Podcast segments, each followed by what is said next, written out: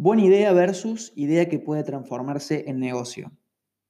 Hay un abismo entre un concepto y el otro y normalmente los emprendedores que somos súper optimistas en relación a, nuestros proyectos, tendemos a saltarnos la etapa de validación de la idea de negocio.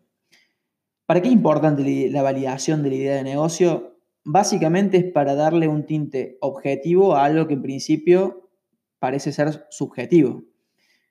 Eh, a veces tendemos a apoyarnos en, conjeturas o en, o en opiniones de nuestro círculo natural de contactos y si bien es importante obviamente tener el apoyo de estas personas, esos no son representativos del mercado.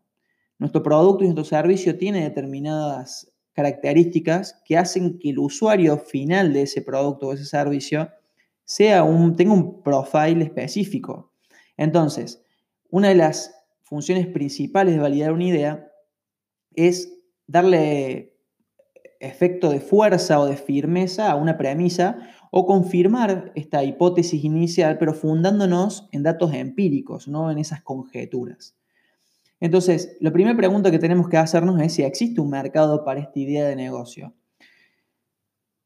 El mercado que es mucho más grande que nuestro círculo natural de personas y es mucho más específico también, eh, básicamente está conformado por un conjunto de clientes ideales.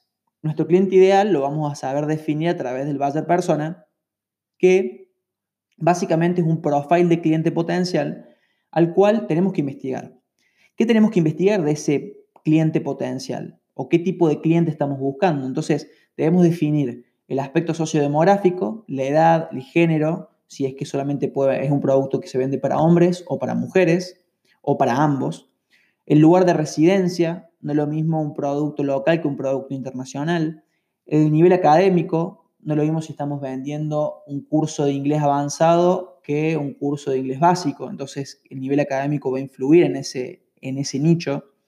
El nivel de ingresos, si el curso es caro o barato, o tiene un, precio elevado, un, high ticket o un low ticket. el estado civil, a veces estamos vendiendo, no sé, un servicio de wedding planner, entonces claramente la, la gente que está casada no, no está dentro de nuestro mercado. Entonces, ahí vamos viendo un poco cómo se va definiendo el cliente ideal. En qué trabaja, qué consume, qué contenido, qué productos, qué servicios están relacionados o circunscriptos a nuestro proyecto cuáles son las necesidades diarias que tiene ese cliente potencial, cómo podemos ayudarle a resolver esas necesidades, dónde acude para conseguir información, porque ahí tenemos que estar, donde él va a buscar información, ahí tenemos que estar. ¿Qué redes sociales usa? ¿Qué cuentas sigue o qué otros referentes le interesan? ¿Cuáles son sus miedos, sus objeciones, sus objetivos y sus metas? A partir de esa información vamos a poder elaborar un plan de acción. Vamos a saber si está dispuesto a comprar un producto o contratar un servicio que nosotros ofrecemos, cuánto estaría dispuesto a pagar, si consume o no el mismo servicio con, otro, con la competencia, en qué redes sociales encontrarlo, en qué horarios dirigirse a él, en qué tono hablarle. No es lo mismo una persona de 25 a 35 que una persona de 55 a 60. Obviamente también vamos a saber cómo segmentarlo en función a todas estas preguntas que nos hicimos antes no vamos a saber anticipar a sus objeciones, porque si sabemos cuáles son sus miedos, cuáles son sus objetivos y sus metas, vamos a saber a ciencia cierta, antes de exponernos, cuáles son sus objeciones. Y obviamente también vamos a saber a dónde está, cuando, a dónde estar, perdón, cuando él vaya a buscar soluciones. Entonces, esto fue un poco hablando de lo que es el cliente potencial, un perfil de él. Ahora hablemos de analizar la competencia es una etapa también muy importante en este proceso de validación.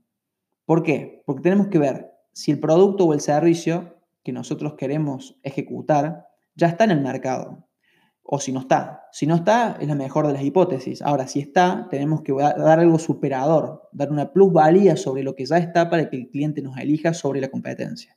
Entonces, si existiera una competencia, que sería lo más lógico, hablemos sobre qué solución ofrecen, qué tasa de aceptación tienen en el mercado, realmente tenemos que consumir su producto, su servicio para evaluarlo, ver objetivamente cuál es la relación precio-calidad, analizar cuáles son, cuál es su presencia en Internet, cuál es su presencia omnicanal, qué tono, con qué tono se dirige la audiencia, pero claramente esa es información de súper utilidad a la hora de decir, bueno, no vamos a ir por un lugar distinto cuando ellos ya hacen esto y les funciona. Hablemos sobre el comportamiento de mercado, que sería el tercer paso. Tenemos que averiguar, más allá de estos conceptos de analizar al cliente potencial y obviamente analizar a la competencia, cuál es el comportamiento que está teniendo el mercado en relación a ese producto o ese servicio. ¿Lo está buscando? ¿Qué pregunta? ¿Cuáles son sus objeciones? ¿Cuáles son sus dudas? Para esto, herramientas súper eh, importantes, Google Trends, súper útil, nos permite a través de palabras claves, como por ejemplo el concepto o la idea que tenemos en mente, ver cuál es la repercusión que está teniendo en determinados lugares geográficos en determinados momentos de, o fechas del año, ya sea 7 días para atrás, 30 días para atrás, 90 días para atrás. Por otro lado, y por último, eh, tenemos que hablar de la creación de un producto mínimo viable y esta es la parte más linda del proceso porque ya estamos viendo materializado el producto o el servicio eh, casi al frente nuestro. Cuando hablamos de un PMB o un producto mínimo viable, no necesariamente estamos hablando de crear el producto en su mínimo exponente, sino que estamos hablando de una representación. Podemos hablar de, en el caso de un producto, maquetear el producto, hacer una, una presentación descriptiva de sus funciones, una muestra, en el caso de que sea, eh, no sé, por ejemplo, algo gastronómico, podría ser una muestra gratis para hacer un testing en este, en este mercado o mini mercado para eh, evaluar cuál es el feedback del, del, consumidor. Podemos también presentar fichas técnicas, hablar sobre la prueba social o los testimonios.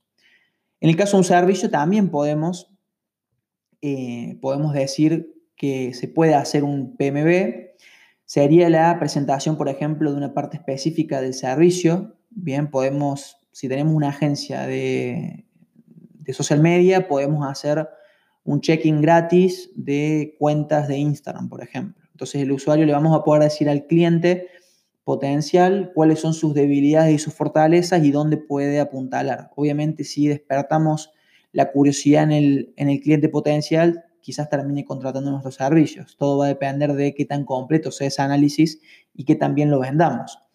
Por otro lado, también se puede hacer un video descriptivo del servicio. Podemos hacer un blog en el cual hablemos de la A a la Z sobre ese servicio y las, las bondades que tiene.